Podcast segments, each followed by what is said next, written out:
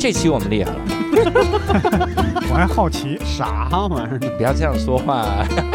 对不起，对不起，对不起，我的天哪！无聊斋赚钱了吗？Hello，大家好，欢迎大家收听这期的无聊斋，我是教主。哎，这期我们厉害了啊！因为这期第一，我们有一位代班主播，我们代班主播呢叫鹏飞，先跟大家打个招呼吧。大家好，我是任鹏飞。哎，听到了任鹏飞这个洪亮的声音，应该也能猜出来他是干什么的了，对吧？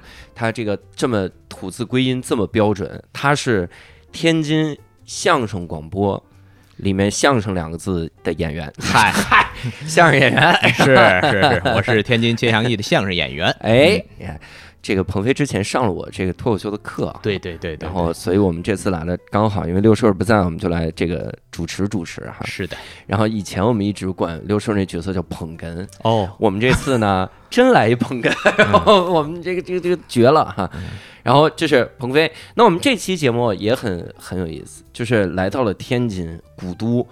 然后我们要聊的这期主题呢，就跟古有关，是古玩修复与鉴定。哦，我真没想过古玩还能修复。我小时候我一直认为古玩它修复了，那不就是不能卖了吗？不能称之为古玩了不能了。称为古玩了哈。我想象中是这样。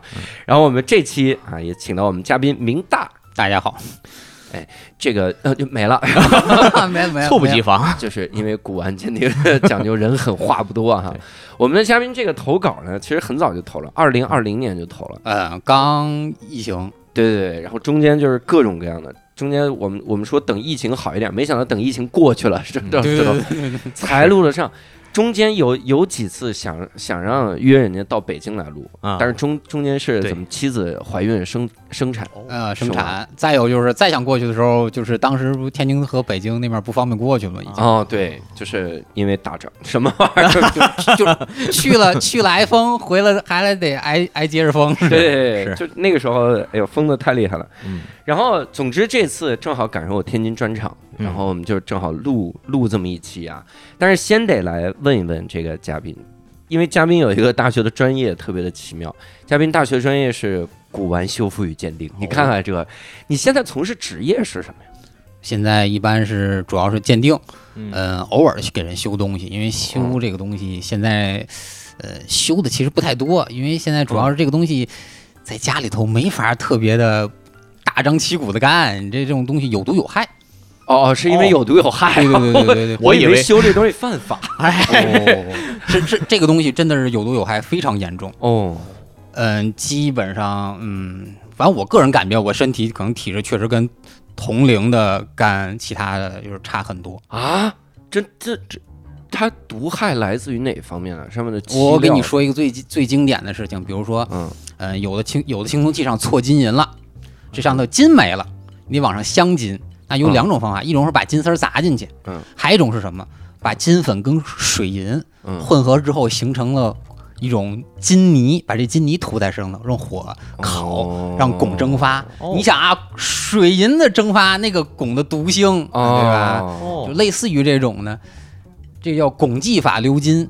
哇塞，这个就是类似于这种的吧，就是它嗯你要好好修，其实有很多都是有剧毒有害的，都已经是哦，你就是嗯，比如说有一些东西的，甚至得用到这种比如强酸哦啊、强酸强碱，危险性比较高嘛。那在家里头我都有孩子了，我为嘛要干这个呢？再说了，我还可以干其他的嘛，跟其他的也很赚钱，你知道吗？那我我就跟刚才鹏飞那个问题一样，那他还算古玩吗？那金都是咱后面自己给镶上去的。对，算算算，他这个如果你要修得好，是完全无法人工看出来的。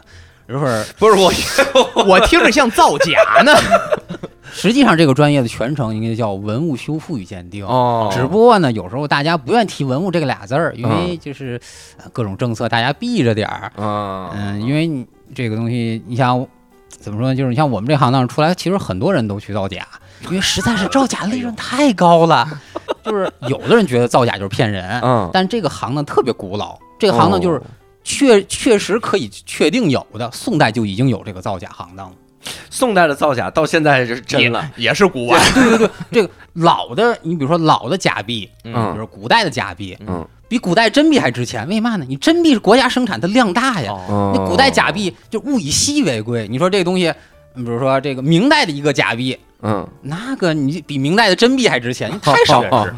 啊，合着这个造假是为了什么？为了一千年以后，然后挣上这个钱，那咱们花得着吗？我这个，就是现在的造假嗯，就是造完我这是假的，我当真的卖。嗯，这个在过去行当中，这就属于就让人看不起，这就属于大骗子。对，啊就是什么叫我这东西造出来了，我也不告诉你真，我不告诉你假，我就告诉你，我收来一个老东西，哦，凭你眼力分辨真假。哦你要走了眼了，那是你本事没到，我收来一个。老东西，然后问问到最后多老呀？这个一三年的，是就十年前的东西。我们有句话就是这东西什么是西周的吗？上周的。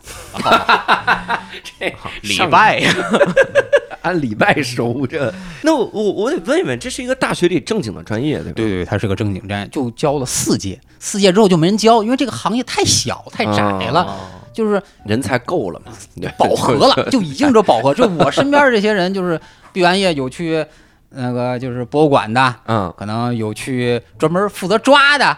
你说，比如说海关，嗯就是过文物让人抓着了，我得确定这东西是艺术品还是文物，嗯专门抓这个的，就是干什么各行各业都有。你们这个文物修复与鉴定，还有什么博物馆学、考古学？那我感觉学的东西差不多一样啊。基本上都一样，但是可能侧重不一样。你像我们也学考古，嗯但是可能到实践的时候，比如说你实习时候田野考古，那我们就不去了。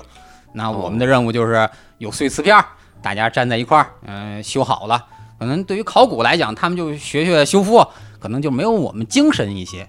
嗯，哦，博物馆学呢，那可能就是两边都会一点点，反正可能田野考古他也不去，嗯呃，实际文物修复呢，可能种类没有我们多。哦，就是术业有专攻，但实际上像我同学毕业之后也有去做田野考古的，嗯非常辛苦，他都是那个直接住在那个荒郊野外，嗯，晚上听到狼叫，有住在住在就是农民的那个草垛里，人家农民就是也穷人，我就没有，您就去草垛睡去吧，嗯。就拿个拿个那个就是睡袋在草垛里钻着睡觉，有嗯，就确实这玩意儿干不了，干个三四年，你身体全是病，也就退下来了。哦，我天，有坐牢的吗？同学，有有 太好奇了有有还还真是有啊。就跟那个郭德纲相声过去相声说的，一部 一部分去抓的，一部分被抓的，我们有，我们全齐了。同学抓同学，同学抓同学，确实没轮到，但是确实有被抓的。同学抓他们同学，他们也不是公安专业，他们同学只是举报同学，同学同学点同学说这个，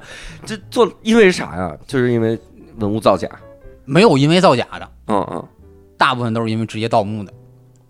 你 我这个很劲爆，这你同学还有去盗墓的呢？有盗墓的，有走私文物的，什么样都有被抓着的。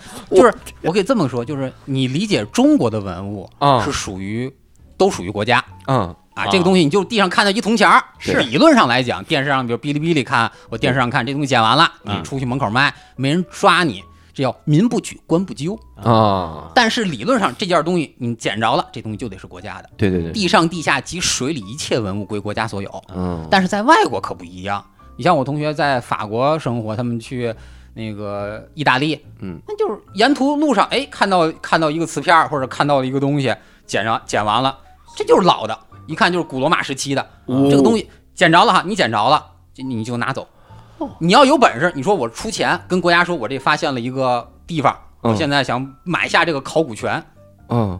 就可以。也行，也行。这个这个还有那个就是专门的那种私人的考古队，嗯。就是专门出钱，我出有本事的人，嗯。咱们去就有沉船，我们去挖去，对吧？这东西都是我的，就要跟国家对半分钱在。哇塞，所以说就是，但出现一个问题嗯，这些文物是可以走私回国的，啊，就是中国卖一些个。就是什么罗马的和其他也有一些个，就是上海地区有些人收藏这种东西，嗯就是他是没有给关税，直接走私进来的，那就你就违法了。哦，那肯定。哦，那你你你，盗墓这件事儿是你们同学只有这届开始干吗？还是古已有之啊？你们班？很好几届前就已经有了，不是我们专业的，就是嗯但是呢，就是大家都相通嘛，这几个专业的，所以我们就不是盗墓这个玩意儿啊，他这个学长不相通。上课的教具就是洛阳铲是没有没吧？有没有，人家人家是呃，应该是考古专业的，我们只能说说，一般我们就是都所谓都是文物专业，具嗯体也不不细聊是哪个专业的，他就是为毕业的时候呢，自己说说天津某个塔下面有地宫，嗯理论上来讲，塔底下一般不太容易有地宫。嗯。然后他他说那个地方，他经过研究一定有地宫。嗯，之后呢，就是没有人信他。对呀，大哥为了证明自己，嗯。在塔旁边的小就是应该嘛小商铺啊租下来了。夜里头呢，打竖井，开始挖洞，嗯。一直挖到里面地宫，把里头东西全都掏啥掏出来。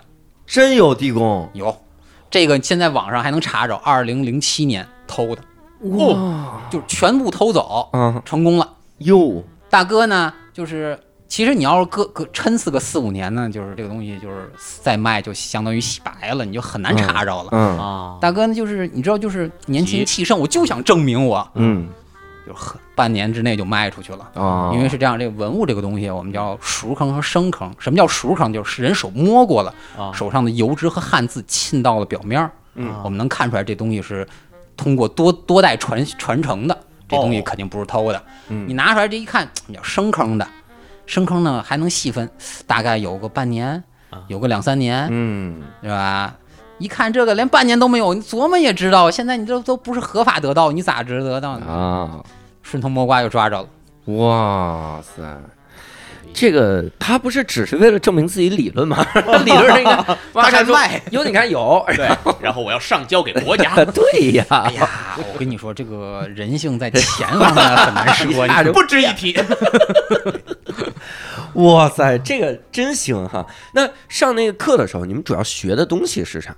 也就是古玩修复。以鉴定为主，啊，肯定是以以鉴定为为主，修复吧，呃，就是很微弱，因为这个东西就是说，它很难实操。对我拿啥给你修复？嗯，我们也有，你比如说像陶瓷班的那个老师让把陶瓷修好了，先、啊先每个人拿个碟子自己摔摔碎了，我那就出现一个问题，啊你要摔两半，女生力气小，摔两半，女生很开心，我就修一条道儿。对，那男生有五大三粗的，上来就猛，啪一下子摔碎了。粉粉碎，那自己都做牙花子，这老师我得修到哪天去？但是，一般这个时候他们就请老师帮着摔，老师可以让你挑，你可以摔，老师有技巧，能摔成两半、三半、四半、五半。也很难摔成两半吧？这个就你这个这个你就想，老师得摔多少回，他能保证我这技巧？啪一磕，哎，保你要几瓣，我能给摔成几瓣呢？不是这一个瓶子来回摔吧？粘上了摔，粘粘上了再摔。那也太倒霉了，我瓶子自出，哦，人陶瓷班好多瓶子，哎可劲儿摔。这老师感觉老师就是无他为手熟耳，这这老师特别有名。我现在嗯这老师就是有句话，我们就文物修复，就是南方的陶瓷修复大家，就毛小户，就是他办的事儿。你想摔几瓣儿，就毛小户亲自给你摔。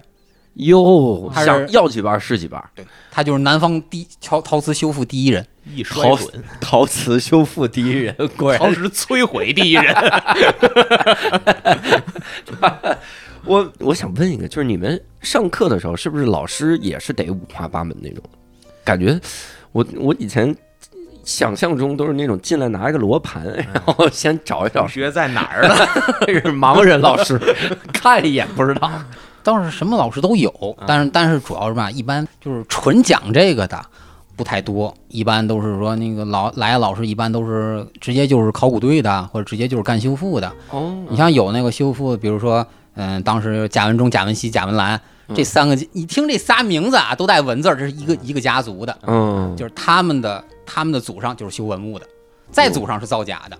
嗨，因为呢，国家到时候当时就是解放之后，就是您这这个，呃，您有技术，您就就来修吧，就是一代代往下传下来了。嗯有的那个老师，你比如说他就是就干考古队的，那就就是他给你讲的，那肯定是他亲身经历的，非常详细。哦，就我有一个朋友，他呀他挖盗墓 挖出一个镜子。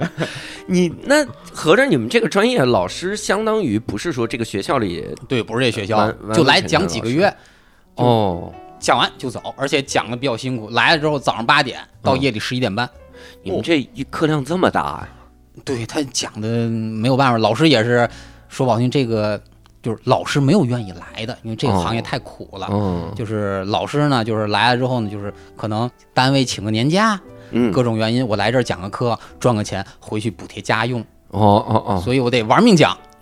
我以为说这行业太苦，老师不愿意讲，没有，老师老师 老师来这儿还是能挣着点钱。讲也算休息了。对对对对对对对，那我那我特别好奇，那你们这个课如果是这样讲的话，那修复真正上手的时候是用真文物吗？可以用真就是比如大四的时候，都到那个呃大四一般没有，嗯就是修的时候啊，都是拿拿新的修。但是呢，你到实操的时候就看你了。你要是说进了博物馆，或者你自己就想干这个买卖，嗯就是操作方流程都是一样，但是你可以先用低端文物修。上周的，嗯，就是什 什么叫 低端文物呢？就让说，比如说，呃，有的文物其实大家如果愿意掏钱的话，其实一般两块钱就能买着古代文物了。哇塞，两元店里面放一买不了吃吃亏，买不了上当。你比如说宋代的钱币，啊，呃，我们批发一般是五十五一斤，真的宋代钱币啊，就是哦。他零售给你，就是我们同行互相零售五啊毛，我们外外行呢两块钱，已经赚四倍钱了啊。天哪，哎啊，宋代啊，哇，四块钱也行。对对对，就是说你可以用这个钱币练，练会了之后你才修稀少的。哦，瓷器也是，你比如说，呃，我们叫景德镇的瓷器，就是你看精特别精美的，嗯这个都特别贵。是啊，你可以买那种就是宋代的，呃，魏晋时期的嗯那个陶瓷呢，就是价格特别便宜，便宜到什么程度呢？就是批发十个起批，一个八块。你要是零售呢，一个十五。宋代的陶瓷啊，零售一个十五啊，对对对，你不是为啥？因为那个时候造的特别多嘛。古玩这个东西不是老就值钱。哦第一个是物以稀为贵，嗯第二个什么叫古玩？就是有钱人的玩具。哦有钱人不喜欢这个东西，它不够精美，我没人买，它存世量再少，这个东西不值钱。哦，啊，那我明白了。也就是，比如古时候老百姓家用的那些个陶瓷啥的，就根本就不值钱，不值钱就一个碗也没用。然后说这是宋代最穷那人用的碗，然后都没用，这也挺珍贵的 哎。完全没有。挖出一个宋代的脱口秀演员不值钱，就是骷髅了，是吧？没啥值钱。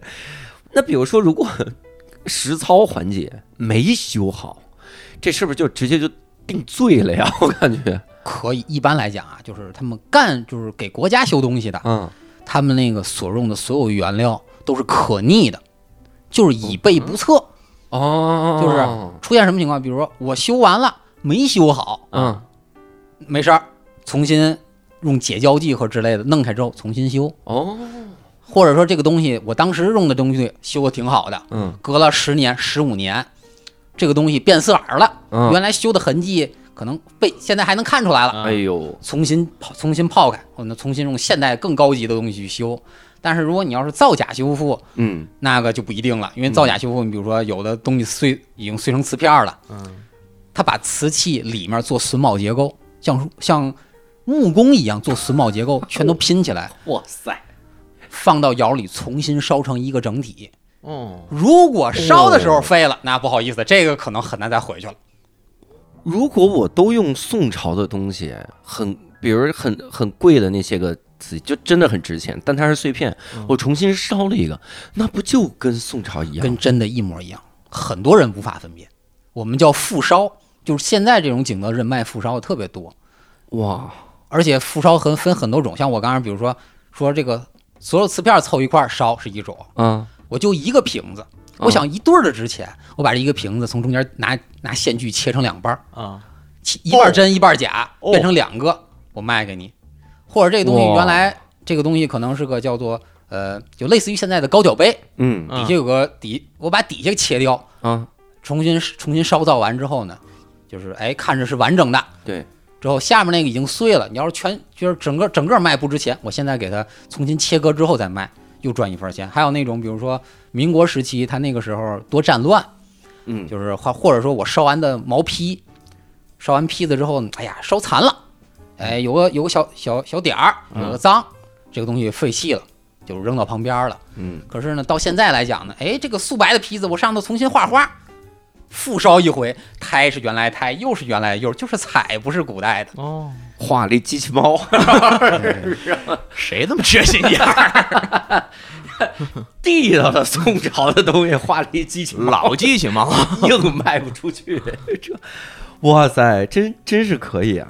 那你们上课的时候，这个过程中有没有一些个印象深刻的老师？如果他们都是几个月来一次，几个月来一次，有有有，你像我们那时候有的老师来，尤其是那种岁数比较大的，嗯他们经常就是就是你一看这个这个人，就是就是跟一般的讲课的教授肯定不一样。嗯你嗯，像我们有一个老师来了之后，就是说话就不是普通话，就是他说话非要说的特别慢，你能让他听懂说什么。嗯之后呢，那老师自己说大家见谅吧，就是我这个就是干考古的，嗯，说以前啊那个考古队怎么招人呢？就是我们要在这儿考古了，我们现在想招一些人能帮忙，那就是说你们村儿或你们大队谁有文化谁来。那村儿和大队就出现一个问题，就是我哪知道谁有文化去？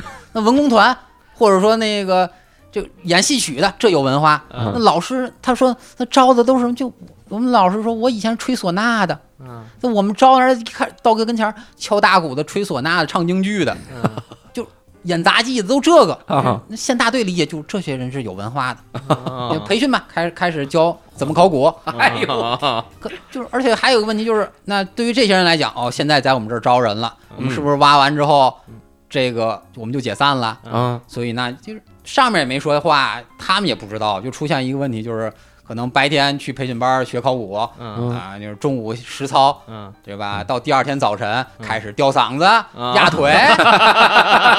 我们老说那个考古队那个以前那个就是看着就跟文艺队似的，你知道吗？特别热闹，哎，翻着跟头刨大坟，而且就是夜里还得给人唱一白诗，哎，对，来个白活嘛，而且就是你比如说可能哎这你这地儿挖完了。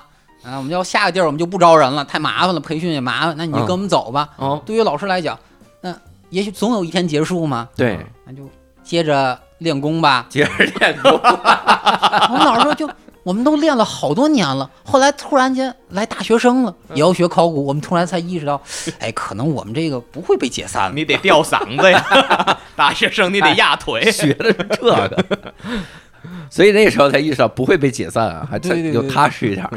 就是，而且那个就是老师见有的老师那个见面儿，就是像我们上课，有那老师就是烟瘾犯了，啊哎，对不起大家，我我那个出去抽一口去，嗯烟瘾犯了，啪推门出去摸半天，烟摸着了，火没摸着，嗯拔头问谁有火，半个班都举手有有打火机，哎，别琢磨为什么学生那么多有打火机，别琢磨，嗯，那个都大学了，能理解，能理解。接个活儿吧。嗯啊，完事儿之后，老师还不好意思，哎呀，给给你们发个烟，就是你哪见过说大学老师给学生发烟的？啪啪啪！但是我们那个人也少，因为我们像我所在那个班，因为我们分四个班嘛，我所班就十八个人，哦那老师那个就掏出来发发，你刨去不抽烟的发发也都就基本每人一个，嗯对？吧？你要是赶休息的时间。晚上排溜儿抽烟的，互相聊抽烟经验，还有那个女同学跟老师，老师这个啊，我我觉得啊，蘸水之后抽完的味道好，你就别琢磨，就聊抽烟经验这个这种事情，你就感觉诡异，你知道吗？大学老师聊这个，还有就是我同学，嗯、毕业之后他们从事考古工作，嗯后来那个我们有时候呢晚上聊天儿，就干什么都有，有干鉴定的，嗯有干修复的，嗯，年轻气盛，晚上多多加班干活嘛。他们同学有那个都在干什么啦？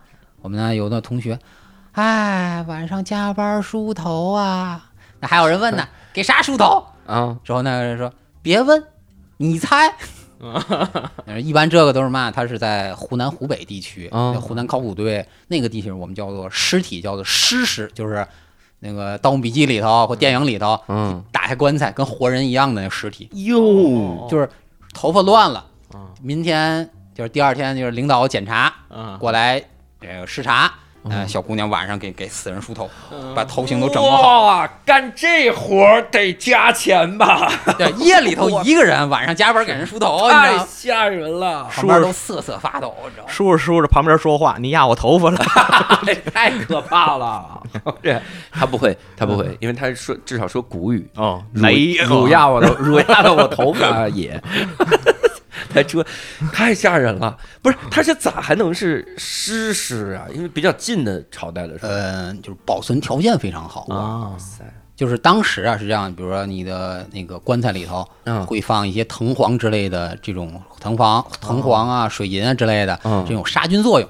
哦，之后再加上它可能它周围就是几棺几椁啊，嗯就是属于就是涂抹好了，你周围呢再放点儿嗯宰的牲畜，那个一旦腐烂了，里头就变成一个厌氧环境，就不腐烂了。哦哦哦，哦，就是对，在你们理解，就是尸体就是尸尸，就是看着打开棺材就是跟人正常一样。哦还有一种就是《盗墓笔记》里头那个电影里头一打开棺材都是骷髅的，那叫、嗯我们一般就称作干尸。干尸哦，那叫除了这两种以外，还有蜡尸，就是这这个尸体跟羊蜡一样。哦，我以为尝着特辣，这也是 皂尸呢，四川地区就是皂尸呢，就是这尸体跟肥皂一样。肥为啥能跟肥皂一样？这个一般在盐碱地区多常见，就是它生形成皂化反应，哦，跟皮肤油脂形成皂化反应，就皂石。那也挺吓人的吧？打开了之后皮肤这不是最吓人，最吓人是新疆地区，特别容易出现隔石。就这个词特别容，易出现诈尸理论上这个尸体是可以折叠起来放一皮箱里带带着出门的。啊，理论啊哦，皮革的革，啊，皮革的革，我这不脱水脱水了是不是？理论上啊，但是中国格式特别少，一般哦，俄罗斯地区格式比较多，但只是理论啊，没有人彻底折叠，谁也谁给惯他放皮是是箱里啊？没有那么好奇的人 这能卷起来吗？谁神经病啊！我这好好像是那他们那个群得什么样？你想想，说你干嘛梳头呢？给谁梳头？拍了张照片发群里，你吓倒给人 P 一下呀！我吓死我了。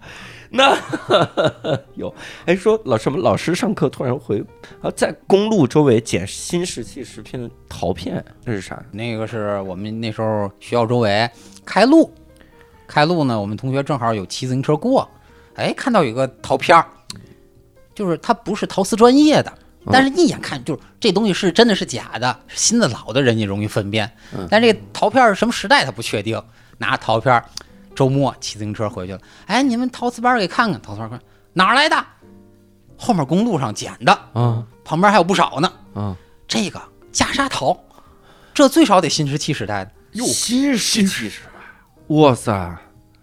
但是得问一下，是新石器时代的这个贵族还是穷人，那时候没有贵族，这那个东西其实不值钱，那个东西就是其实大家要是网上买，就是真品一百五，这真是由于没有贵族，所以啥都不值钱。对，不值钱，不值钱。我今天真是长颠覆知识，我第一次知道新石器时代的一百五也就一百五，真好，真行，回去买点儿这个。一顿全家桶的价格。哎，对对对，其实我跟你说，就是文物这个东西，就是你要一定提值钱的那个，嗯可能就是过去也许生生产了几千万件儿，啊可能有那么一件儿两件儿，嗯，对吧？这个东西是值钱的。那过去那个东西就是老百姓用的，就特别不值钱。你像那民国的老百姓都用的杯子，嗯就是已经瓷器了，非常好看，嗯两百。嗯，哇塞，那你们这行是不是有点难找对象？我感觉对对对对，比如说像我那个梳头的同学啊，自己家里就说，我妈说了，这个没有异性缘儿。我们说对对对，是是是。后来他就是做艾滋病防控去了。我们同学还有唠叨，这个好像也不太能有异性缘吧？嗨，而且这俩跨度有点大呀。就胆儿大嘛，啊啊啊！就胆儿大，心理素质好嘛，就就干这个去了。明白。我之所以说不好找找对象是啥？因为我总感觉什么古古董行业，嗯你不叫古董行业，就是考古行业，嗯，基本上一年就全在外边对。对，我当年大学当呃准备想考那个那个大学的时候，然后人家就说说，如果大家特想上北大，其实可以考虑北大考古系，啊因为北大考古系分儿特低。哦，然后四年招一次，然后咱们那年刚好赶上招，我们当时还挺心动的。然后后来我忍住了，我心想考古系那他能见着北大吗？我我 我这四年能见北大一次吗？然后全在外边，北大可没什么古可考了。能见到古代的北大。嗨，硬说那是北大，哇塞！所以就是，哎呦，但但是你婚姻特特顺利哈，我也不顺利呢，我找五百二十多个呢，哟，应该不介介绍五百多，不要找五百哦，我也纳 闷儿，您这个五百 介绍了五百多个才找上，啊。哇塞！就就是你知道，就是大家你说，哎呀，干什么呢？你跟他说干文物修复，他不能理解，啊，就是那就可能就对于有些大妈大娘互相，比如说像我妈那岁数的，哎，我们家有孩子干什么干考古，对人来讲，哎呀，天天挖死人呐，天天陪着死人呐，太晦气啦。那个 大妈说这话语调也要气人。对，就是这个东西就就是你 就对于大家来讲，就是基本上我们这专业就是什么跟殡仪啊。啊，就是跟法医，嗯。嗯，都就是大家基本上就是看看能不能内部介绍一下子就是这个类似了，你知道吗？就是确实很难找，像我同学到现在很多还都还没有对象，没结婚了。考古找法医，嗯，就是法医俩人吃饭时候聊天儿，你说这尸体他怎么死的呀？说我不知道，你至少得再放一百年，然后我能我能我见的都干了，您这还没造化呢。这俩也是有的聊。那那你毕业之后就直接开始做鉴定了这个行业了，是吧？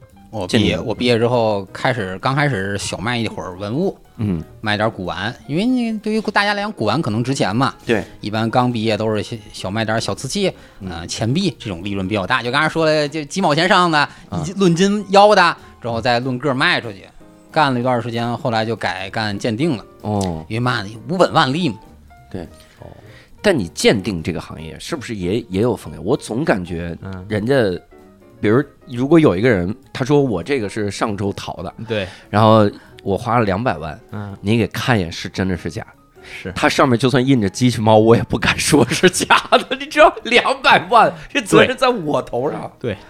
这个真的很多都是这样，这个特别容易被打，是吧？干鉴定最大的问题就是有两个，要不就是这个东西是真的，啊，他皆大欢喜；对，要说不是真的，出现两个问题，他精神崩了，嗯。受不了，他把你打一顿；嗯，要不然就是他自杀了。嗯，鬼魂儿把你打一顿。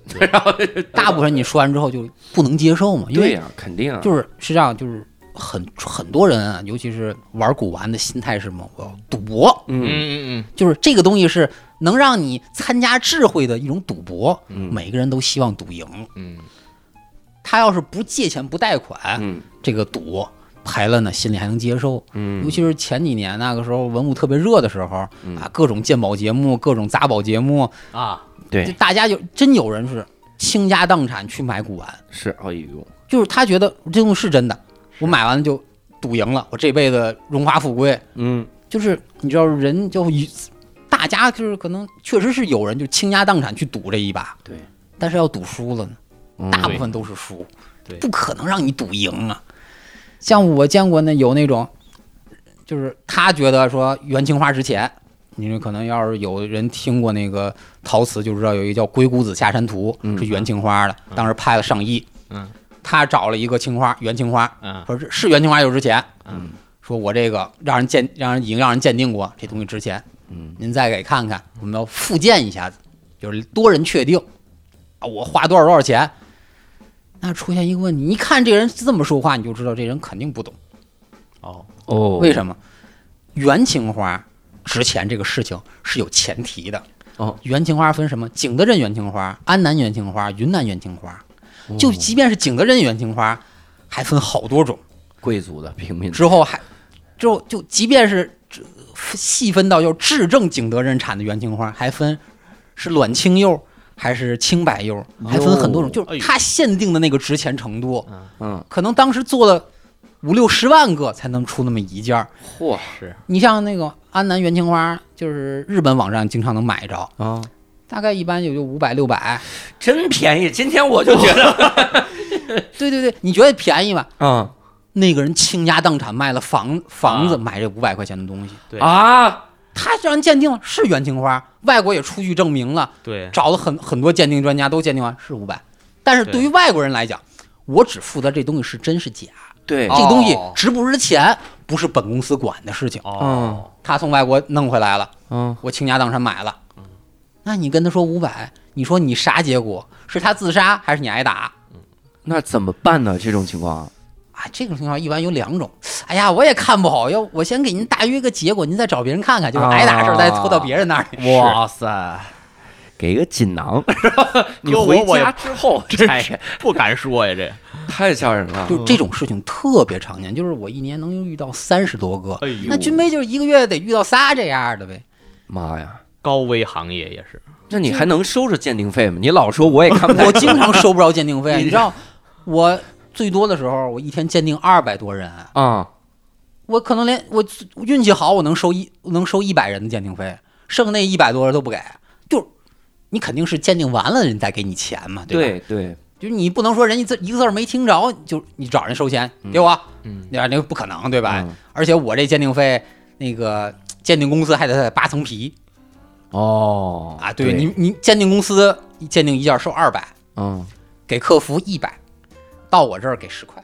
哟，对我鉴定一件儿给十块，你能想象吗？就是所以说就是很苦啊这个事情，嗯，就是那就出现我为十块钱我挨打吗？还那你要都说真的呢，就是这个事情就很玄妙，就是为嘛啊现在有时候鉴定也有骗子呢？有人就鉴每件儿都跟你说真的，啊有专门那种鉴定公司说什么我这个能用机器给你鉴定，嗯。我这儿有某某专家，啊，就是每件儿都跟你说真，那就出现一个问题，万一这个人是要买东西呢？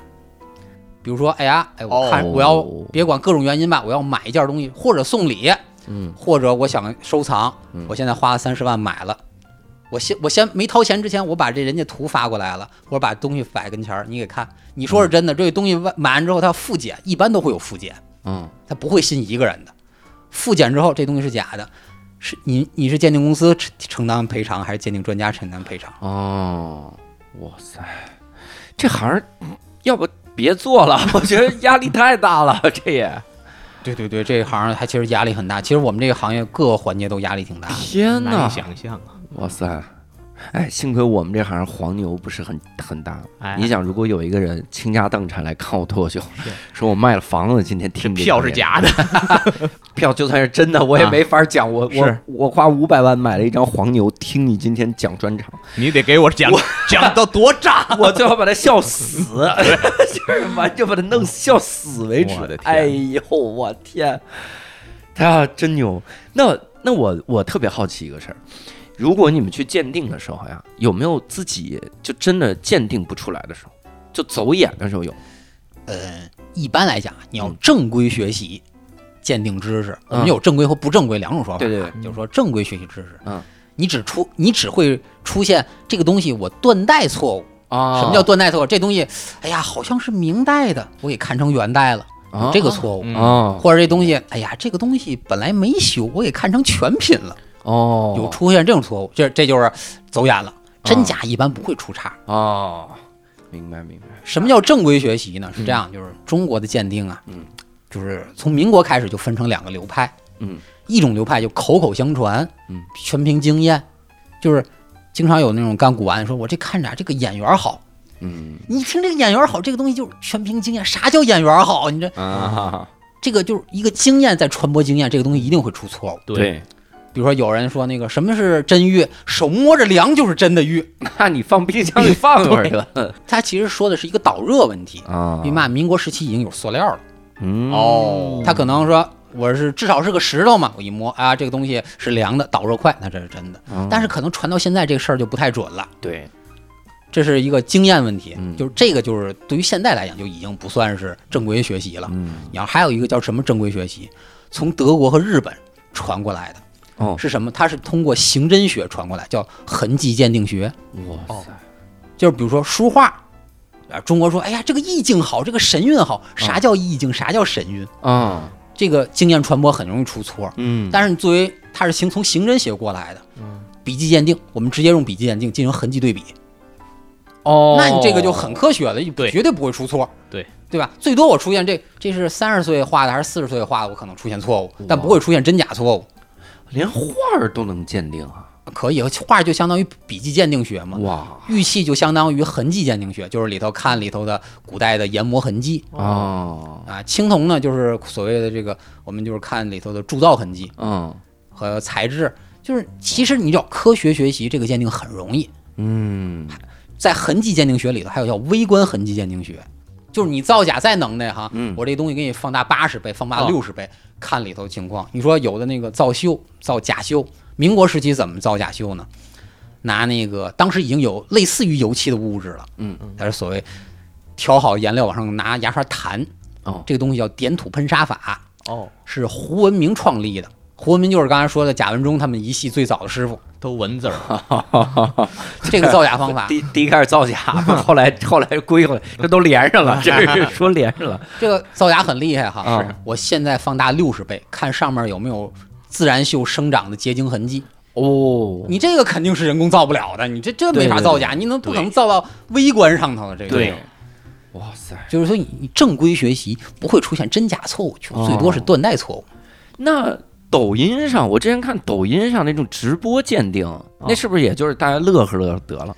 呃，有的啊错误太大了，是可以看出来的。你比如说，那我也见过，那你像我有时候也图片鉴定，嗯，那客户发什么大宋宣德年制，这个就我觉得，嗯哎呀，你说你能跟他说啥的？就宣德不是明代的吗？宣德皇帝，你 说大宋宣德年制，你说你说。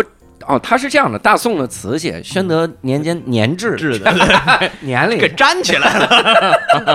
哪个字儿啊？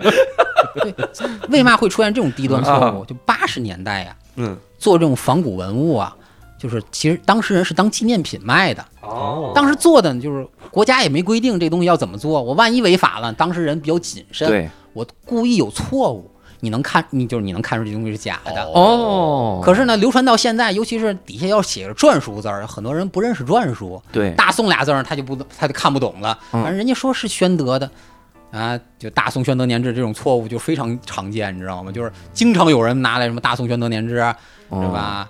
什么大同大唐宣德年制，嗨，这宣德这到底这这就是大家就是什么什么宣德、永乐这个特别常见，你知道吗？哦就前面不定加什么年号了，你知道吗？网红款这属于我要是拿去鉴定，我要更多的钱。人都说这宣德的，你没看前面大宋吗？那价更高。错版，这是 大宋预言到了宣德，哇塞！那我我看网上调戏那个鉴定鉴定师，啊，就怎么弄呢？就是那种，就是因为他视频鉴定嘛，是比如说就是给你一块玉的那个那个那个那个样子，啊还是白色的白玉的样子，然后就是拍你看看这个。折射率什么的，然后那人说看着折射率有点像假的，但是这我祖上传的，那我也就像你刚才说的，那个人可能也也怕被举报什么，就说我也看不清楚，你再找人鉴定鉴定。然后镜头拉远是一个 AD 钙奶，然后嗨，哎呦哇塞，我这是什么玉呀？这是 这个我也看不好，但是那样就很尴尬，就是因为你有很多行话，就就是我知道你这假的已经离谱了，啊，但我为了不伤和气，我就说我看不看不看不透，大概其哎呀看不明白，看不明白，我不知道哪朝的，就拉开 AD 钙奶，这就、啊。那我的信誉就一下就没了。是是。我觉得这这个这个鉴定真的是很厉害，但所以说鉴定其实是个科学，不是个玄学。本来理论上来讲，就是你要好好鉴定，一定是科学。但是什么时候就是玄学呢？你比如说我们经常有那种不是鉴宝会，哦，就是可能他他出三百块钱让你今天出场，完事儿之后呢，今天一天，呃也不多，鉴定五百件儿，一个一个半小时之内鉴定完毕，这你一件儿一件儿给你十秒钟看。啊，那你说这个东西，你这这这看错误率太高了。你给你十秒，你你鉴定一件东西，就好歹这个东西，你比如说这个东西，我得先看看这东西啊，呃，整体是什么结什么样子啊，对呃，嗯细节什么情况，十秒哪有功夫看？你就瞥一眼，呃，应该是真的吧，应该是假的吧？哟，他们再分，就这个东西有时候操作是没法操，没法说。你像有那个，比如说我同学啊，我也不说去哪儿了，嗯，这同学进了跟这个法国卢浮宫、大英大英博物馆、美国大都会博物馆这个等级的博物馆。啊之后，学的是陶瓷，啊，之后就是。嗯，肯定大家都能理解，就是说，你说你进博物馆的这个这些人不一定是能力强，嗯，这是个事业单位，对吧？这个他的水平是连陶瓷的造型都认不全，哟，相当于什么呢？就是你学英语，二十六个字母认不全。嘿，说他去了这个顶级知名博物馆，嗯，负责帮着人捐赠的文物里面分辨宣德铜铜器，那能他就不是本专业。吗？完事儿之后啊，学的还不行，嗯之后吧，那去鉴定去，你说这个就基本跟猜没有区别。啊，是就是运气。随机的，他那鉴定十秒行，行行就是没问题。今天拿拿骰子骰一下就行，单数都是真的，然后对数都是流水线，哇，那他们那咋进去的呢？就是各种关系什么的，人情世故。就人情世故特别高的人情世故，有有就是他的他家里头的一就是有的人能说话，能影响几亿人。啊，哇有有有有，春晚主持，还是还是春晚负责多信号那个人，还刚好几亿人都没收着信号，你这位神奇了。然后那那这种你说我们咋分辨呢？就如果我们也想弄古玩，我跟我跟鹏飞，我们今儿也弄一些大宋的钱币，嗯，虽然两块钱，但我也希望它是真的。是是，我得找人鉴定，我咋分辨真假专家呢？一般来讲，你比如说要是青铜类的嗯。啊，你就钱币类的，你就问他，呃，什么时候这个有黄铜的，啊，就是什么时候有白铜的。哦，我得考人家。对你得问问啊，师傅，啊麻烦问问什么时候得得简单的考一下子，你也不能就是你但凡那师傅说，哎呀，我也说不好啊，这你就别听。黄铜是明明代开始有的，哦你比如说一个宋代的铜钱上头是个黄铜材质，那肯定是假的呀。两块钱，然后还给我造这假，啊，你别小瞧，啊，两块钱真有造假的。什么叫我啊两块钱都能买着吃亏你知道，你知道某鱼上头卖那个宋代假币，啊？人家主打的是一毛钱一个，你卖两块钱，人这还能赚二十倍呢，你想啥呢你？哦，你比如说那个大关通宝嗯啊、崇宁重宝，这都是就是宋徽宗的宋徽宗的钱币，嗯，那个网上就假币也有卖的，卖的特别多，特别好。哇塞，它成本够吗？够啊！哇你要知道废品站收收废铜是不花多少钱的？自个儿铸币。哎，你看啊，造人民币是要判刑的，造宋朝假币是不判刑的。我跟你说，你知道造假币这个东西，你比如说造袁大头啊就是所谓的过去银元是，他们可以拿金属锡来铸造。嗯，这个东西你知道造假条件，你家里有煤气炉，这个东西就能马上造出来。哟，这个你拿个 A 四，就所有东西加起来就 A 四纸那么多，啊，就马上就就是。基本上就是，你就家里有煤气炉啊，一天正常情况下，嗯好好生产，就是我一天八个小时好好干，嗯生产八十斤没有问题，八十斤袁大头对，没有问题。能卖多少钱？你一般来讲，他们就是我明告你这东西是假的，我对外批发，嗯，一般是一块五到三块不等，批发一块五，三块是零售。哇，但是啊，前提是你得卖出去啊。就是经常有人是，比如说我像比如说，可能我一个月干干干一天活儿，我干三天活儿，嗯。干完之后，那我可能未来这两个月、一个月都卖这一批货了。嗯，就是他这个东西，就是不要小看假货这个利润。我天，这行真的 干得过。以后我喝饮料，我易拉罐都不扔了。都是住袁大头。对我上大街我也要瓶子 去，您把瓶儿直接卖了也差不多，也能挣点也是啊。还省点煤气钱。你这个，那那比如说哈，比如说你平时会看那种关注那种拍卖行的那些个行，就是拍卖的情况吗？有没有那种情况，就是你看的他们，比如今天我们两亿成交了一个瓶子。然后你看过去，发现这是大宋易拉罐宣德做的 大宋宣德 啊那种的，前几年这个事情特别多，是吗？哦哇，嗯，大概在嗯差不多两千年左右，啊，这个事情特别多。为什么呢？这个东西就是能把钱洗白了。比如说你你拿一个玻璃瓶子，就我们家今天新的玻璃瓶子，我放上拍，有人说了拍了一百万了，嗯，我只刨去刨去图录费，刨去给拍卖行钱，剩下钱都是我都洗白，都是我的哦，正规收入。我们我们每次觉得人家是大傻缺，人家觉得咱们是一点见识没有，都是土老帽虫子呀！哎呦，真是没想到，怪不得就是之前人家那个电影行业的人也说。说为什么那个豆瓣，比如说豆瓣拍出来的三三分电影，嗯，你说他拍的时候他知不知道是三分？他也知道是三对分，，也是洗钱。洗，这钱是能洗吧？哎呀，万恶的资本家！哎，那能不能跟我们说说什么古玩现在值钱？像我们这种收入也，我们就别想，值钱，我们这种收入就不要买了。这咱们买不起都值钱。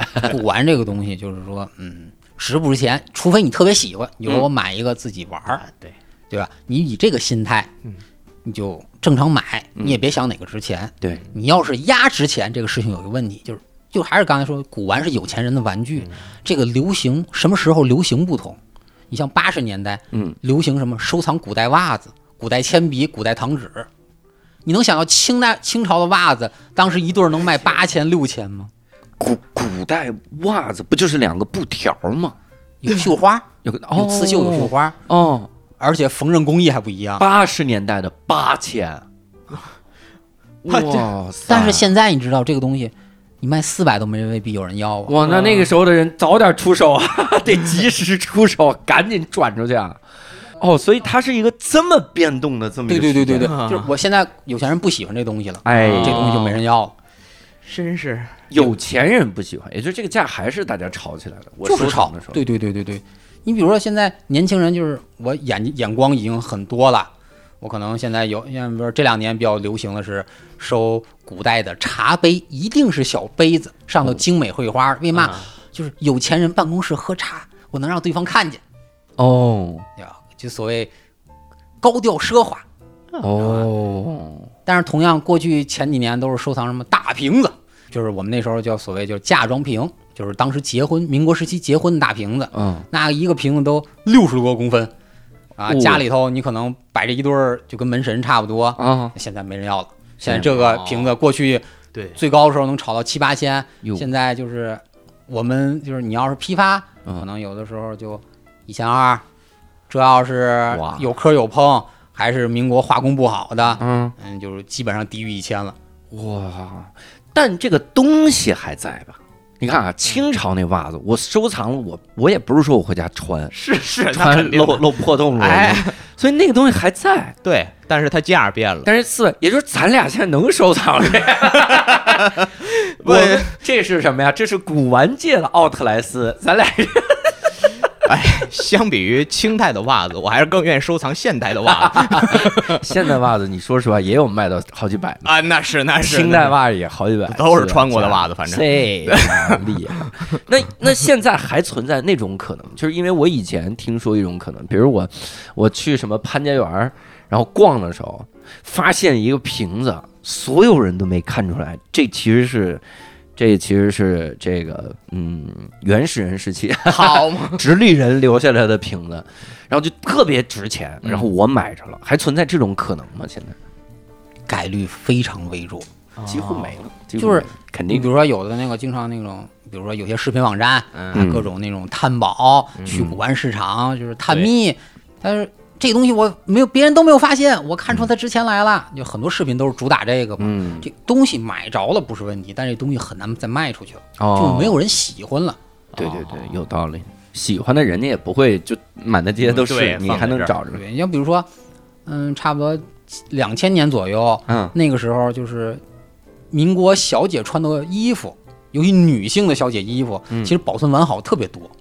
为什么？当时这些衣服都没有毁，嗯大部分原因是这个东西就是戏曲上能用得上，啊或者电影拍电影时能用得上，嗯很多就没毁坏，啊就历史上没有毁坏，这东西保留下来了。那两千年的时候没有人要，嗯，就是他觉得穿过去穿过的人的衣服不吉利吧？对对对，那东西特别便宜，那东西就是你要收四百六百，嗯呃，好到什么程度？上到绣着金线。那后来这几年就流行汉服了，很多人就就是想买，我想买古代的，真的保存完好的衣服，嗯，那一炒能炒到上万块钱。哇，还是得赚现代人的钱，还是得看潮流啊，亚文化啊，咱们这那是不是之前说什么《鬼谷子下山图》那是一个这个捡漏的案例啊？那个基本上来讲，那那个是个啥案例？能给我们讲讲吗？哦，他呀、是一个外国人过世了，嗯。有两个儿子，俩儿子分家产。嗯。呃，大儿子说呢，我只要房子，屋子里的所有东西给小儿子，嗯就咱俩那么分。小儿子把所有东西都敛完了，就是老人家呢喜欢收旧物，亚洲的旧物。嗯，说找那个当时是呃苏比或者加尔德都都派过来，你看有没有人愿意帮看一看啊？嗯嗯。发图，有人看说这个其中有一件东西不错，嗯。他也没当重视，因为这东西本身已经裂了，哦。那个那个瓷器已经裂了，哟。他那画图案，外国人肯定是不能理解这个是什么图案的，嗯。就是经过反复鉴定，哎这个东西应该是个元代瓷器。哟。完事儿之后，他拍卖拍了上亿，哦。就是这种概率是什么？你想，就是全世界这么一百多亿人，是就是？就有那么一个，你基本上就是你想砸着这种幸运程度，基本上就是你们家从新石器时代开始存幸运值，存到现在，也许能匀匀得上。你们家至少得有那么大一大房子，对 对。还能分遗产，我这就已经很很很夸张了，哇塞！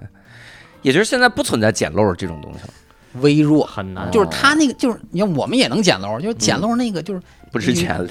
赚个一千，赚个两千，你可能两个月轮一回，什么样容易捡漏？你比如说，呃，民国的手镯，银手镯，嗯很多那个民国银手镯啊，你拿那个直接用阿基米德定律测密度。为什么？当时民国时期啊，不允许私人手里有黄金，啊所以呢，家里有金子怎么办呢？我找人包银。哦哦，他怕嘛呢？万一遇到战乱了，遇到我们家需要钱了，我把银皮儿包了之后，把里头黄金卖了，能赚一笔钱。哦，可是这个东西可能几代人传，就这事儿就忘了。忘了对，里头包没包金子这事儿就忘了。我我看到外面是个银手镯，里面黄金这事儿不记得了。哟，但是其实你这为嘛有的人就是哎拿起来一掂，哟，这个东西重量不像是银的呀。嗯那点金子一般掏出来也就十五克天儿了，你就能赚是这一笔你赚了，可能半年也就赚这一笔捡漏钱。啊。但是也挣的是黄金钱，对不是挣这古玩钱。对，那个东西要要想知道是不是金子，那东西最后还得彻底拆开去。拆开那就是人家过去藏了点钱，然后你发现了而已。这这，哎呀，真是那那行吧，也没有什么侥幸的这种心理了。对，哇，那你们你们同学有有有过这种挣钱的这种例子吗？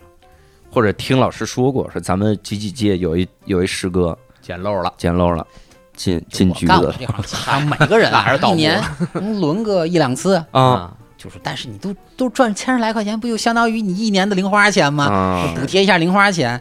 你像我那个，而且这个捡漏这事儿还得分。你比如说，你像我有同学在国外，或者有客户在国外，那我有个客户在那个美国德克萨斯州，他那个两块钱买一个民国的粉彩瓶子，嗯两美金买一个。你说那个瓶子在中国也得能值两千多块钱。嗯，你说，但是就是你还是那问题，你这东西什么时候能卖出去？哎，你像我多的时候，我一天能接触两百多个客户，嗯对吧我那个东西可能我得还得花个三五年卖出去。嗯你一个作为一个收藏者，可能你一年接触不了两百个，那基本上你等这个卖出去就得，你孙子也许能有希望。哎哎，行吧。那你们在鉴定的时候有没有哪些个这个小技巧之类的，能跟我们简单聊聊、分享分享？嗯，一般来讲，你比如说，如果是书画，啊直接看这个画上头，这个不用看画面，画面你要是但凡能看懂，你就不需要鉴定了。哦。看画面背面，哦。看画背儿。啊，为什么要看画背儿呢？画背儿上头啊都有专门裱画工的案迹。嗯。哦，这个在画轴的位置有两个绢条，这个条越复杂，嗯，这个大概率是真的。如果这个绢条就是两个长方形的啊，基本上这个就是特别简单，那就一般都是假，甚至连有都有的还甚至都没有，嗯这就是假的。因为嘛呢？这个就是裱画工自己就是，其实裱画人一般都能知道是真假，哦因为造假呢，就是书画造假都是同行嘛，裱画跟造假是同行，因为它需要叫全色，这东西损坏了，我需要给它修上去。就是都是同行。对对对，都是同行，这那就人家一看就知道，我也懒得费力气了，我给你裱了完了。啊你比如说，那要是青铜的来讲，就是还是刚才说，你放到六十倍、八十倍放大镜就能看，直接看秀就可以了。哦一般来讲，瓷器是最麻烦的。嗯为嘛呢？就是一般就虽然现在收瓷器、收藏瓷器人特别多，但是一般不太推荐大家玩瓷器。为嘛？这个东西就是真的是要好好学习，就是它的造假方法太种类太全了。啊那就是你比如说有时候那个有人说了，说这个东西要看里头气泡，气泡里有没有黑点儿。嗯，说特意起这个名，这个黑点儿叫死亡气泡，有就是真的。那个东西瓷器拿高锰酸钾泡一下子，干了之后里头也有这黑点儿。哦，好家伙！那你这咱们说那个什么大明宣德年间，这种肯定是错的哈。但有没有就是那些个艺术家，我就关专门生产错的呢？有有有你比如说我，我一宋朝人，嗯，我就专门写新石器时代，当然他们也没研究过这个。那时候没年号也，新石器时代，然后怎么？猴王年间，猴王年间，他他他，我就故意生产这个，但这个东西也值钱，有有这种情况？哦，这个情况在光绪晚期、民国早期特别常见，有，因为那个时候就是国家已经管不了那么细了，嗯。就是老百姓呢就是有逆反之心，嗯，有人特意写就是大明康熙年制。大明乾隆年制，哦但一般这种瓷器很难保存下来，为嘛呢？就是大部分就是有人觉得一看，嗯这作为现代人有文化嘛，对看这肯定是错的，都不用有文化都能猜出来啊就。不知道为什么，就是很多人就是特别愿意砸东西，就是、嗯这东西是假的，我给你砸了，这东西我得不到，你也不能得到，就这个心态，啊就一定会砸。其实这个东这个瓷器，这种瓷器特别少。他想的是不要祸害别人呗，也但是留到现在也很珍贵。大明康熙大，明康熙，但是这个瓷器反而是真的。对，但它值多少钱，是不是还得看收藏家愿意花多少钱来收藏？对，一般这个这完全靠收藏家的心情。嗯，它也没有一个明确市场定价。流行什么？对，对，这很难。就是比如说，其实这个事情还经经常出现什么？日本和韩国古代也仿中国瓷器，嗯，它底下也写中国款儿，哦，那就出现一个问题，就是你就有时候他为什么造假种类特别多呢？有的人造假，嗯我纯假，嗯，还有一种就是我把国外瓷器给你拿过来了，嗯，我把国外瓷器花给你磨了，重新画一个中国的花，嗯胎也是老胎，对吧？各种氧化程度都一样，哦那你看不出真假来呀。再有就是我直接拿个日本瓷器，跟中国风格差不多，我找找个山水儿，找个花草的，花草你还能分辨，我又不穿和服，对不对？你能分辨出来吗？有道理。这个就就是经常有人拿日本的冒充中国的，嗯，或者比如说拿安南的，就越就是所谓的越南啊那个地菲律宾啊地区产的瓷青花瓷，嗯，冒充中国的，哦完全看不出来。哇塞，那你见过最最奇怪的造假有吗？嗯，有那种比如说整个画全是全是虫子眼儿，这个怎么造假？你比如说你拿幅画，一般啊这种画都是拿微喷打印，就这个喷完之后效果啊跟拿毛笔画的一模一样。哟，之后呢，印章用一般这种所有的这个印章，网上其实是都能找着真印章的。嗯它呢电子扫描，扫描完刻了一个一模一样的印章，嗯，拿民国印泥往上盖，哇，就是啊我拿一张老纸啊盖老的印泥，对吧？我上头打印的所有画都一样。嗯完了之后，这个我就告诉你这个东西啊，历史上坏了，我重新刚刚装裱的，你装裱上也找不着我错误。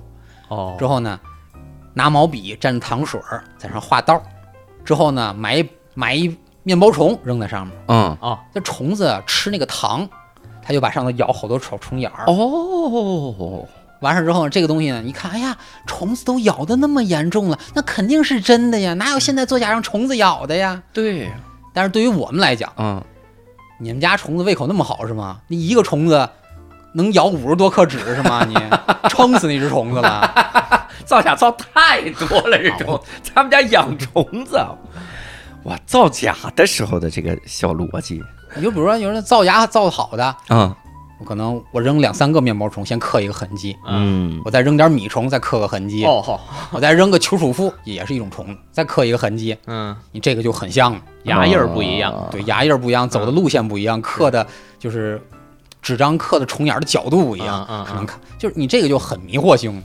人家要费这么大功夫，就把钱老老实实给人家，给点辛苦钱，真是不容易，匠人呐。但是画的是哆啦 A 梦，你说这真是没法给这钱啊！哆啦 A 梦下山图 你怎么敢断定唐朝就没有哆啦 A 梦？也有道理，人家有时光机，对吧？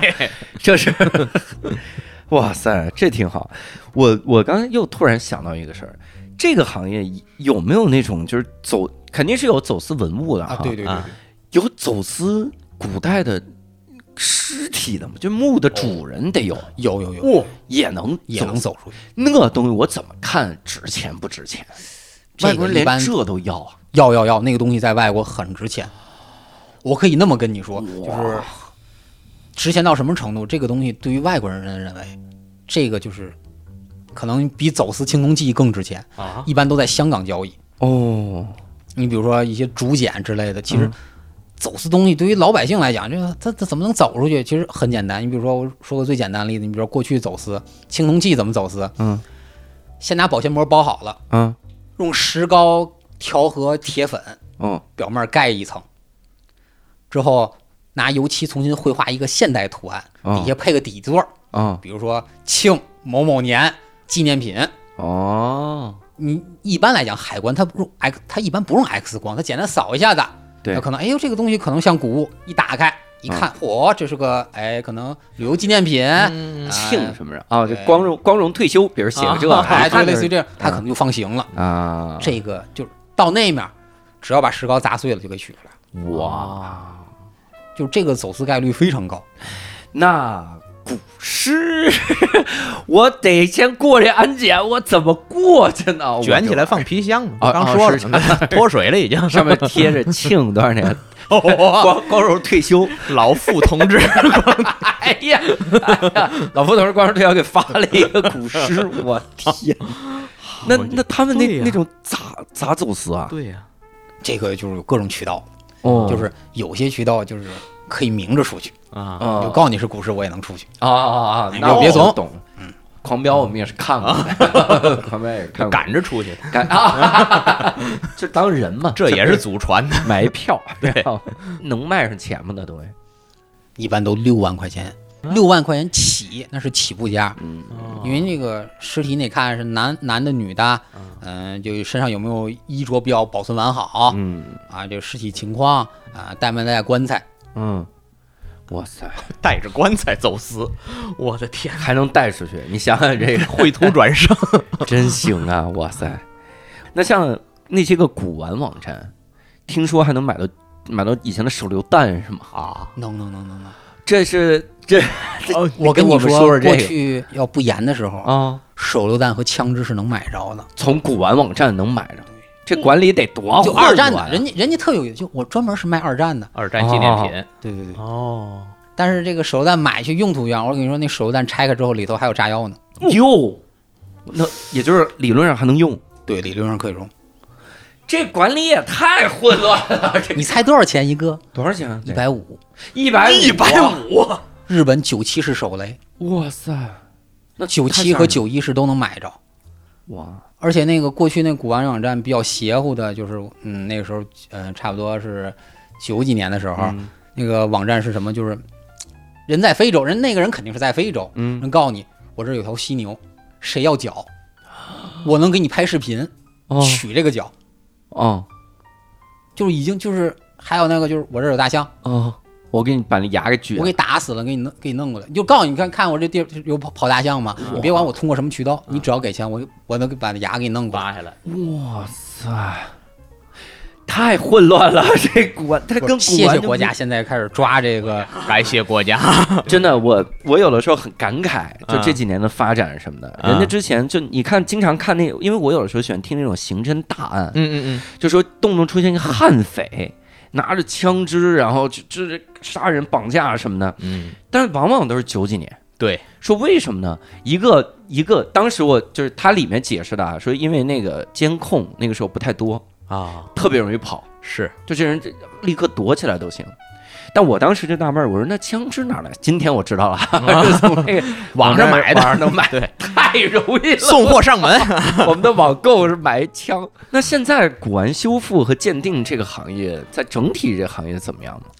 你你虽然说人已经饱和了，但是在市场上这个行业如何呢？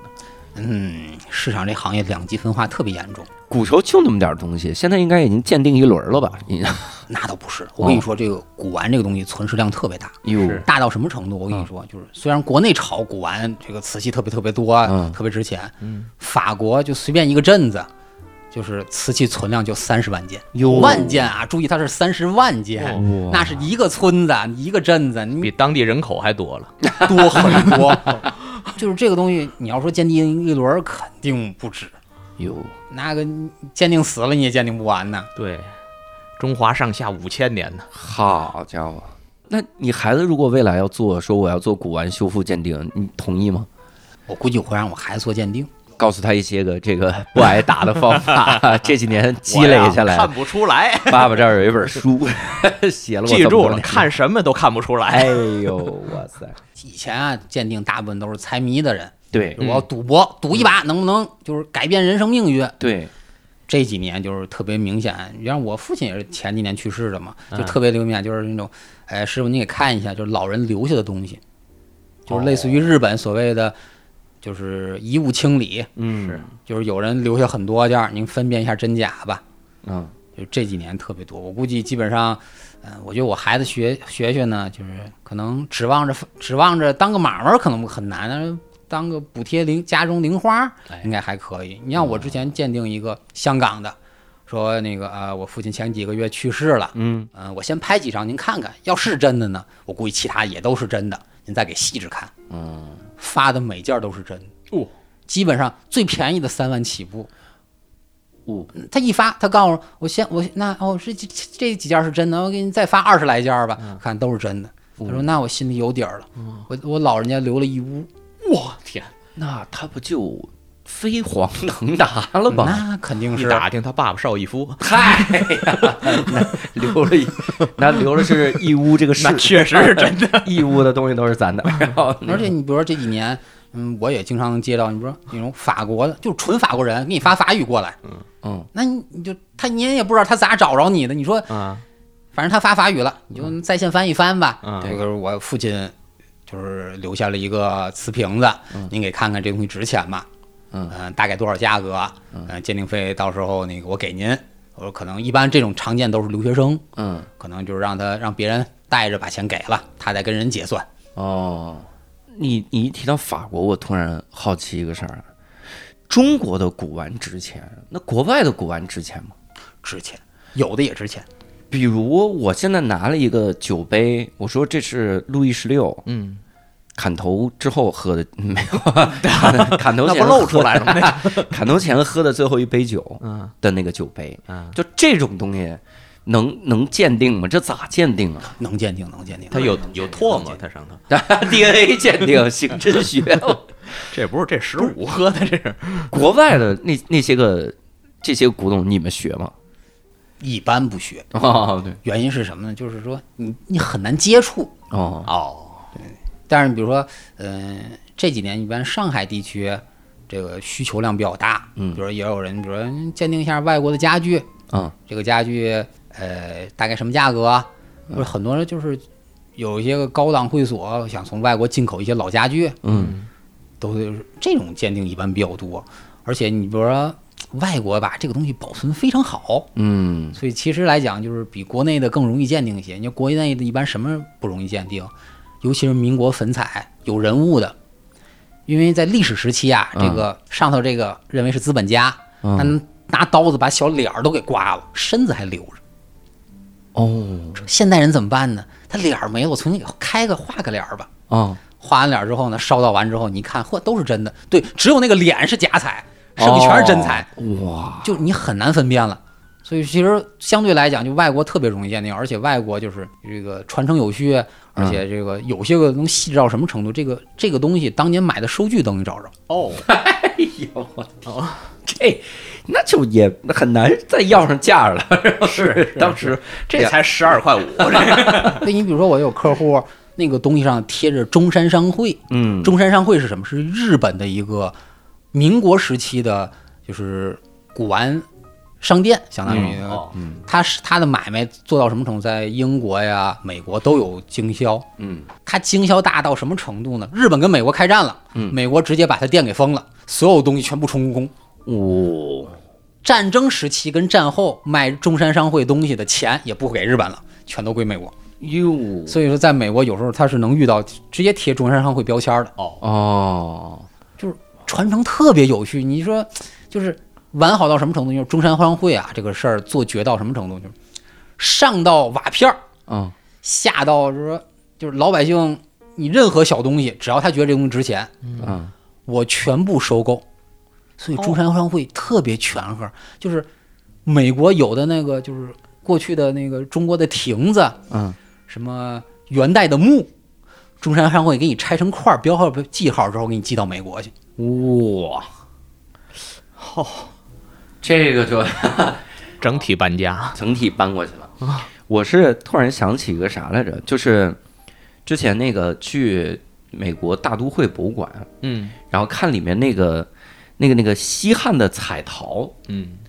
那是当年在河北易县有一个有一个人他去了，这好像七几年还是哪儿，这已经去一个庙里了，嗯。然后就发现这个彩陶是西汉的，我说这也太好了，这彩陶十六尊彩陶，嗯，说这这给我们吧。然后当地的人就说那给你们吧，反正我们就堆着老东西，就就就就送你们。我们都不稀罕都不是，我们都不稀罕。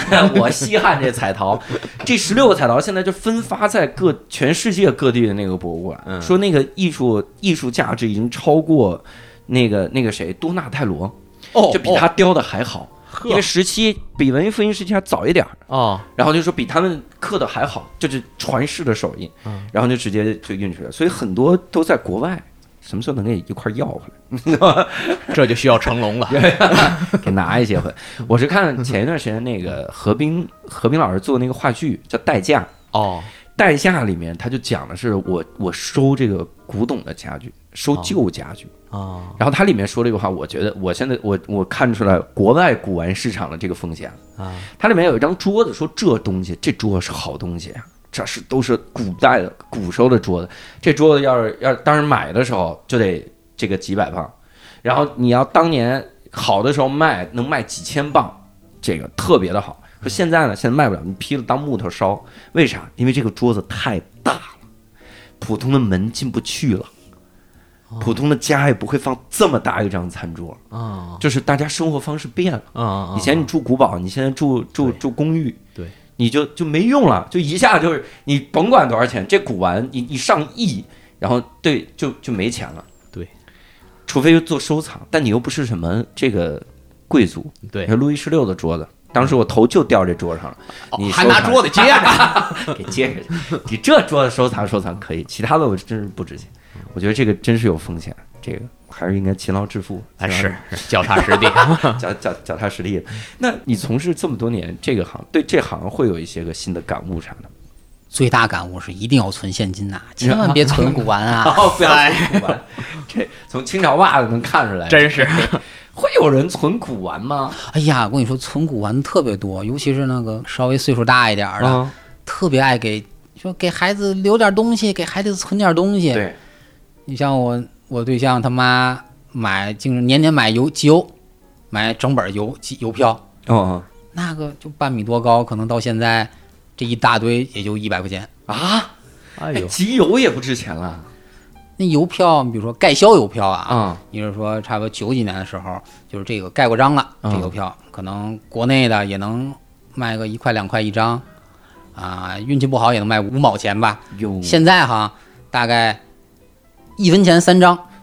哇，外国呢盖销票呢，一般是一毛钱一张。你要是九几年的时候，那更贵，有时候五块多钱。嚯，我我想起来，我小时候，我小学的时候，我爸收集那个老的钱币，嗯然后还有收集以前的那邮票，嗯然后我因为我那个时候特别 有一段时间挺叛逆的，然后也没有钱，然后我就说想想去打游戏机，那怎么办？然后我就偷那个老硬币，啊。老的硬币，然后我去去卖，啊我卖。然后当时比如说一个一个老硬币卖个十块钱，嗯那个时候十块钱。啊然后我卖了，我后来想想挺愧疚的。我说万一那钱留到现在值大钱，我今天一听，我说幸亏我卖了，你知道吧？对现在可能连一毛都不值。哎 对对对，以前你比如说这个东西，比如说可能尤其清朝钱币，嗯，因为很多老百姓家里头都容易有。对，有那比如过去踢的欠儿，它那就是底下那就是老铜钱儿。对对嗯之后那个钱币可能那个时候可能十块二十块，嗯，现在网络发达了，就是可能就别人那儿也有，我这儿更多。嗯还有那种古代什么叫窖藏呢？就是我们家有钱，嗯现在战乱了，嗯我赶紧挖个坑给埋下，嗯，啊，战争结束再回来，可能他就再也没回来。哟，之后呢，现在施工，嗯，开刀挖出来了，一砸都是。窖藏钱币，对，肯定不值钱吧？哎，从现场来看就已经贬值了，就那么多。反正不太值钱。哇，我哎，我经常听到古玩行业这种这种故事，嗯就是我收了一对儿瓷瓶，哦这一对儿瓷瓶呢是两个亿，比如我收了啊，然后刚收到手那一刹那我打碎一个，立刻砸碎。嗯，现在大家都知道只剩一个啊这就更值钱。这听说过这个，然后你说那钱币也是一打开窖藏，我当场把说全给他压平了。压平，我吃了它，我剩一个，勉强能值点钱。我天哪！我跟你说，宋代钱币窖藏挖出来都是以吨计算，哇，就是你在报账的时候不会写，比比如说这个教堂啊有五千个硬币，不会那么写。啊，嗯，宋代钱币，比如说都是开开始单位吨，后面磕多少磕，哇塞，都是那种起步，一般啊，嗯。就是稍微大一点儿教堂的起步都是三吨起，嚯，那就已经不数不点数了，太麻烦了。那你按斤卖人都嫌你麻烦，真是。就是一般这种情况，就是、嗯。除非特殊情况，一般来讲。就是就就直接就就当地就你就自己处理吧，我们就、啊。或者是一般都回填，哦，就是比如考古考古队挖出来了，这个宋代钱币也不值钱，嗯这个让当地人分了也不合适，嗯就回填吧，就跟泥土一样回去吧，你就就撒在那儿。就就撒撒回原木回填吧。天啊，这真是长知识啊！长知识那我那我最后有一个特好奇的问题，比如我跟鹏飞现在我们开始要收集一些个便宜的古玩，送的，咱们就赌有一天它值钱，对，它至少值五块的时候再给它卖。哎，我们能在哪儿买到这些东西呢？什么某宝啊，都特别容易买着。但不有可能是假的吗？我跟你说，就现在都有正规的鉴定单位，你比如说哦钱币，它有专门，比如说公博嗯有专门的钱币钱币鉴定单位嗯，它有那个出具专门的那个二维码，都能直接网上查，我们确定这个钱币是真的。哦，而且就是，除非你买特别稀奇的钱币，一般来讲，就十块钱其实能买不少钱币的。哦，那我明白了。我我之前以前有一段时间喜欢收集什么，就世界各个国家的那个钱，啊就一百五十块钱，他给你寄了一沓儿，然后各个国家的什么各种纸币，啊然后那种，它多多半都是什么委内瑞拉呀，什么津巴布韦非洲，啊，那那那那那钱就当纸印吧，是是当 A 四纸能哎多少钱？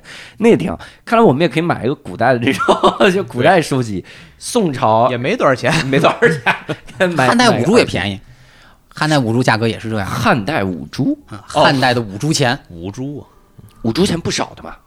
量特别大，哦，也是你要是赶赶上教堂，也是以吨计算。哎呀，下次我这样，我专场啊，我我我每个人发一沓钱，啊，一人发一个，就发好几个硬币，就说这样，就说这个也不能让大家花那么多钱，对不对？给大家一些古玩，标标准准宋朝制的啊，大家别说我黑心，对不 对？哎，然后有呢知道不值钱的，就觉得是个玩笑，是，还有的人就会觉得我特别现场都疯了，想说这得多少钱？这卖出去不三个亿呀？就这么发，回去上网一搜都骂街了谁能想？我们以前演我们演 sketch 的时候啊，以前各种道具，别人要买古时候的东西，那肯定是现代制的嘛。是谁能想到，如果我们要演买的真的呀，钱，我们要给钱，可以给真钱，现代制那二十八，嗨还不如那买古代。哇，真好哈！那我们这次也是了解了很多关于古玩修复和鉴定的这个知识啊，真是也但还是要告诉各呃各位，咱们还是脚踏实地、勤劳致富，对，不要想着这个发横财什么的。这个尤其是什么非法，你你你别今天听完了之后，你看哪个塔你都觉得底下有地宫，然后租一小商铺，是。集齐了客观条件，天塔底下没有，就搜这个，嗯，不要哈，还是希望大家就是把这个当一知识，然后听一乐儿就得了哈。那这次我们也非常感谢明大哈，跟我们分享了这么多这个事情，是。作为他们班仅存的，对对，我感觉十八个人都说完了，真的是十八个人，我感觉进去至少十六个，不容易。哎，然后这个能跟我们分享这么多啊，那如果各位也想跟我们继续聊一聊，可以进我们的听友群来跟我们线上讨论。进的方式很简单，在公众号“无聊斋”底部菜单栏点击听友群，扫码就能添加小管家进群了。然后能在里，如果在里面回复“巡演”，就能获得更多我专场巡演的信息啊。然后以后巡演，我有可能我就发钱币，我就现场撒钱，撒铜钱啊，都要容易砸伤别人，哎那倒是 好歹也是有危险性，啊啊！我对每个人发一个，我觉得也挺有意义的。是一个铜钱才四克重，你这砍着人也不疼。我我呀怕嵌进去，我不怕砍着，我怕砍进去，暗器，砍进去了。非常非常感谢明大啊，那非常感谢各位的收听啊，那我们这期节目到此结束，我们下期再会，拜拜。你们你们俩也得说啊拜，拜拜 拜拜。拜拜，情况，拜拜拜拜拜拜拜拜。